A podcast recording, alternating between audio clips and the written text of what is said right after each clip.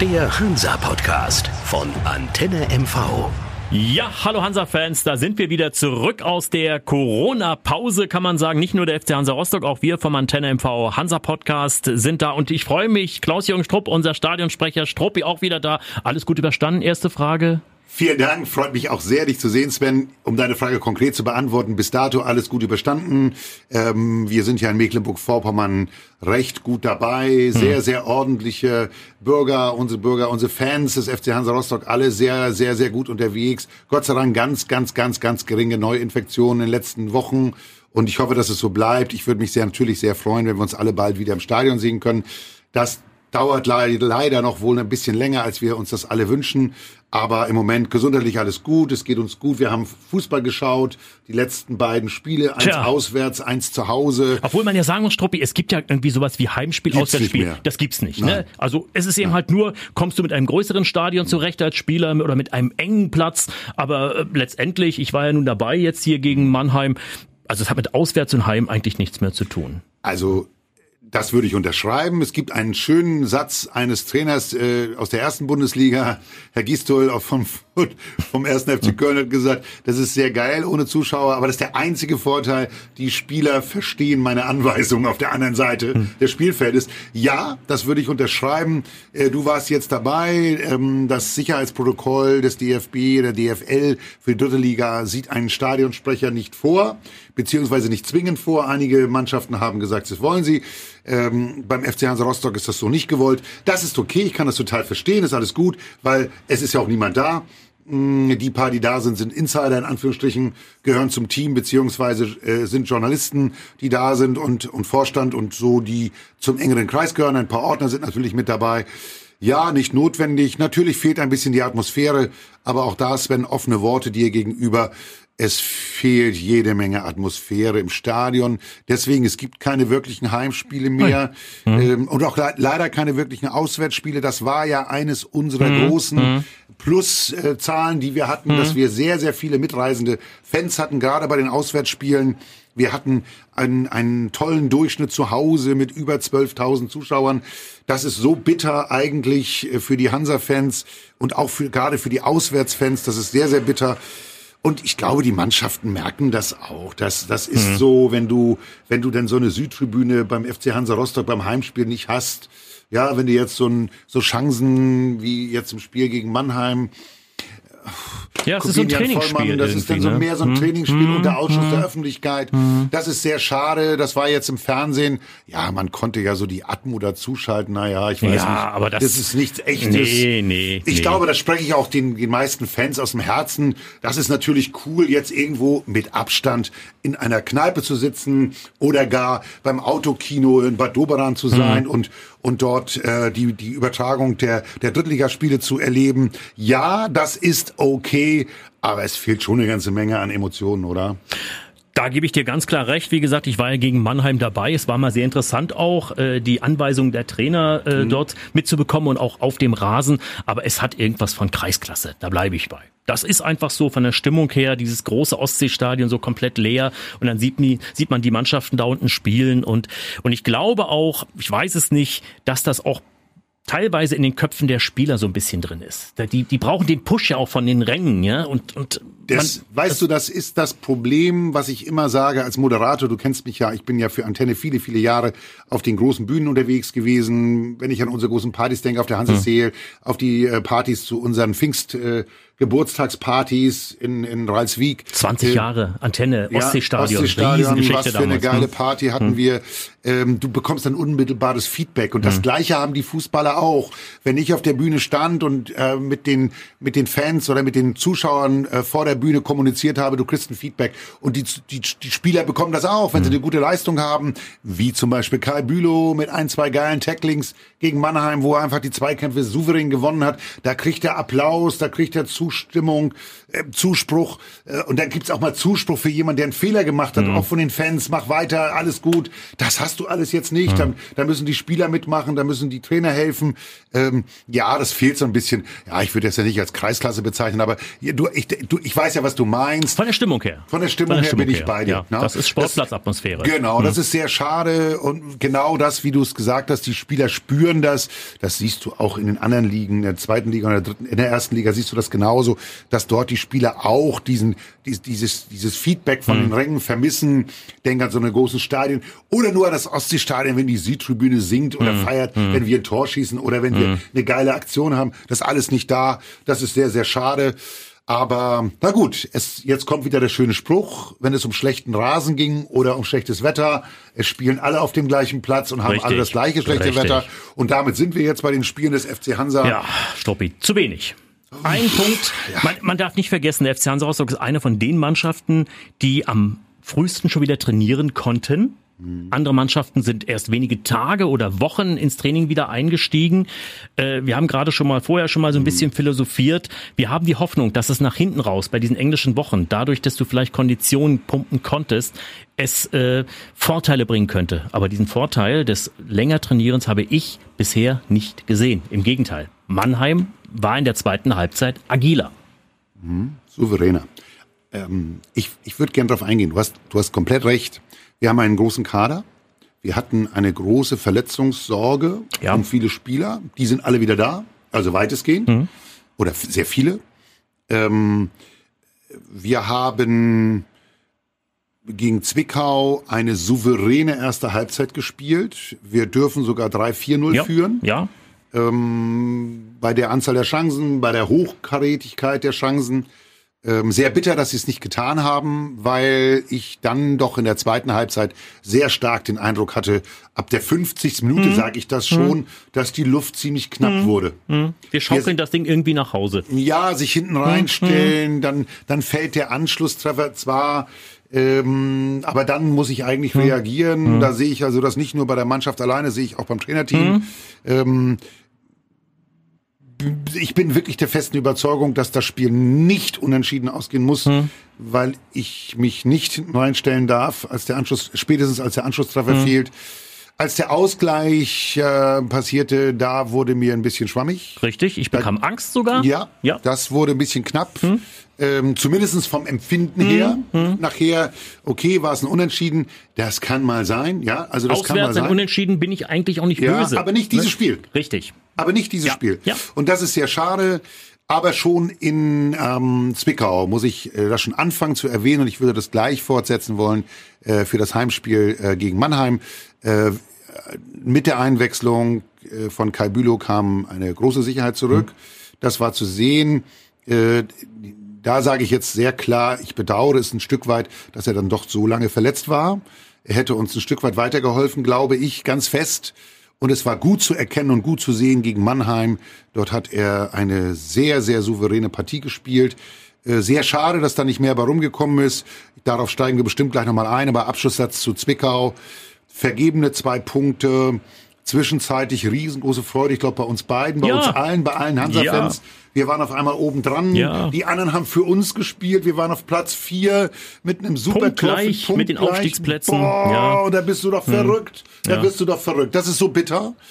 Und wenn wir dann jetzt mal wirklich einmal ein bisschen Prognose oder Traum, stell dir hm. vor, wir spielen gegen Mannheim zu Hause genauso souverän wie die erste Halbzeit gegen Zwickau dann sind wir auf einmal oben dabei. Dann bist du dabei. Aber genau das ist der Punkt, das hast du gerade gesagt.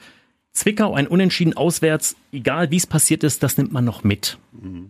Aber dann gegen Mannheim zu Hause, ich guckte schon auf die Aufstellung, die wir im Stadion ja trotzdem bekommen haben, trotz des Geisterspiels, und sehe sechs Veränderungen und dachte mir, hoppla, er rotiert schon im zweiten Spiel.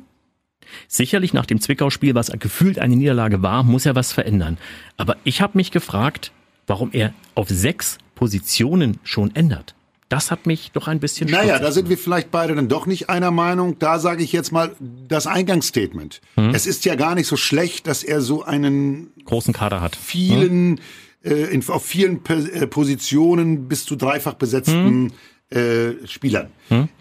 jetzt schon mal zu tauschen und zu sagen, okay, ich brauche dich vielleicht bei anderen Spielen dringender, finde ich jetzt nicht dumm, mhm. finde ich, finde ich sogar schlau.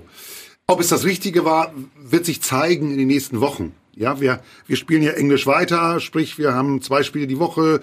Hm, schwierig. Ich, ich glaube, ähm, dass da ist ein Stück weit Hintergedanke dabei. Wir wollen den Kader gleich belasten. Ich hoffe sehr, dass die anderen Mannschaften auch noch ihren Blackout oder ihre Schwächephase bekommen, so dass wir im äh, Nachhinein, im, im späteren Verlauf der jetzigen noch anstehenden Spiele noch ein bisschen was holen, was wir heute noch gar nicht ahnen und wissen. Mhm. Gehe ich mit. Ich bleibe trotzdem dabei. Ich hätte mir erstmal einen Grundstock irgendwo zurechtgemacht, hätte geguckt, wie sind die Spieler und hätte dann punktuell vielleicht gewechselt. Gut, äh, hätte er vielleicht auch gemacht, wenn man gegen Zwickau gewonnen hätte und eine überragende zweite Halbzeit ja. gespielt hätte, ja. bin ich mir sicher. Und äh, was ich dann noch sagen muss, er musste ja schon aufgrund von Verhug mhm. rotieren, sage ich mal klar, vorne. Logisch, Aber logisch. Jetzt kommt ein Satz. Auch nicht berechtigt. Ne? Das, ja, oh. Absolut. Jetzt kommt ein Satz, den ich wahrscheinlich vor drei, vier Monaten definitiv nicht gesagt hätte. Ich habe Verhug gegen Mannheim vermisst. Ich habe ihn richtig vermisst da vorn drin. Beißer. Ja. Beißer ist, bei, ist gegen Zwickau sehr stark mitgelaufen, ja. deshalb auch in die Zweikämpfe gegangen, äh, deshalb auch die gelbe Karte. Ähm, das, das ist alles klar, mhm. ähm, aber wir haben noch mehr. Ja. Ja, es ist nicht nur ein Verhugter. Nein, nein. Das nein. muss man so klar sagen. Und deswegen sehr schade, dass das so gelaufen ist. Aber jetzt mal zum Mannheim-Spiel. Ähm, wir hatten in der ersten Halbzeit Corbinian Vollmann, der hatte zwei, drei gute Chancen, die, okay, gingen leicht übers Tor, zwei Schüsse aus der Entfernung. Ähm, ähm, Nikolas Natay, eine Natay, tolle ja, erste Halbzeit super, gespielt. super ja. gute Halbzeit. Also wir hatten unsere Chancen. Hm? Die wir leider nicht genutzt haben, die alte Litanei, ja. Und dann kriegst du so einen scheiß Elfmeter, ja. der für mich keiner war, ja. sage ich sehr klar. Ja, ja, ja. Okay, jetzt warst du live dabei, da kann man jetzt sagen, ich hatte per Kameraperspektive das Gefühl, das, der Junge ist gut abgehoben. Sehr gut abgehoben und äh, was mich besonders ärgerlich gemacht hat, dass der Linienrichter keine zehn Meter von der Situation mhm. weg ist. Der Schiedsrichter war relativ weit noch weg. Er konnte es vielleicht auch schwer sehen, weil die beide auch sehr dicht äh, nebeneinander liefen. Aber dass man dann als Schiedsrichter vielleicht auch mal den Linienrichter fragt, ich weiß nicht, wie die Absprache innerhalb dieses äh, Schiedsrichterkollektivs Dreiergespanns dort ist, aber der Linienrichter hätte sehen müssen, dass es eine Schwalbe ist und hat Ach, ich überhaupt finde, dass nicht reagiert. die Spieler auch in den Interviews danach, ob es Markus Kolke war oder auch einige andere, erstens, es war nichts zu hören. Hm? Das wissen wir beide auch. Hm. Im Stadion hörst du es nicht wirklich immer, hm. wenn es richtig knallt hm. oder wenn es mal knackt, so wenn hm. jemand jemanden umtritt, das, das hört man. Absolut. Ja? Und das kann ich auch sagen, weil ich stehe dann, hm. wenn ich im Stadion, im Stadion bin und der Stadionsprecher da bin, ja relativ nah am Spielfeld, hm. da kriegst du sowas mit. Wenn Markus Kolke mir sagt, du, der ist aufgestanden und wollte sich gerade entschuldigen, ja, für die in Anführungsstrichen Schwalbe ja, und, dann, und ja. dann pfeift der und der, der Linienrichter sieht das mhm. aus meiner Sicht, weil mhm. er guckt dahin. Das war also bei der Übertragung eindeutig zu sehen mhm. und wagt nicht mal im Ansatz mhm. eine Gegenwehr und zu sagen, stopp, wir müssen mal reden oder so. Mhm. Also da gebe ich jetzt Hertel 100% mhm. recht. Das ist jetzt sehr bedauerlich, dass es keine ähm, äh, kein Videobeweis gibt in der dritten Liga. Das ist außerordentlich bedauerlich, weil das haben wir nicht verdient. Am Ende des Spiels noch mit 0 zu 1 durch einen ich lege mich fest, ungerechtfertigt Absolut. Elfmeter äh, zu verlieren. Das fand ich nicht fair. Das hat mit sportlicher Fairness nichts zu tun und mit ganz wenig Fingerspitzengefühl geht der Schiri hier in die letzten fünf Minuten. Mhm. Und ich setze noch einen drauf, was mir auch absolut gefehlt hat gegen Mannheim, das ist der Biss in der Mannschaft. Denn äh, man darf die Ausgangssituation nicht vergessen. Hansa Rostock will die Saison zu Ende spielen, will keine grüne Tischentscheidung. Auf der anderen Seite Mannheim, und ich sage es mal ganz deutlich, die mit irgendwelchen fadenscheinigen Dingen um die Ecke kommen, mit Verwandten, die Corona haben, wollen die Situation abbrechen, weil sie auf Platz zwei stehen. Und da bleibe ich bei, da war ganz klar Vater des Gedanken die sportliche Situation für Mannheim, was ich sicherlich verstehen kann. Das ist durchaus verständlich. Ja, aber das, ja, ja, wenn wir dann alles das so mit reinnehmen, was die menschlichen Schwächen angeht. Ja. Aber jetzt sage ich dir mal, für mich ist das blanke Berechnung. Ja, natürlich. Und ich finde es sehr gut, wie, wie unser Vorstandsvorsitzender ähm, Robert Marin sich geäußert hat, dass es wohl nur Sinn macht, eine sportliche Entscheidung herbeizuführen, mhm. nicht eine vom grünen Tisch. So gut auch, dass diese Vereine sich durchgesetzt haben, die spielen wollten.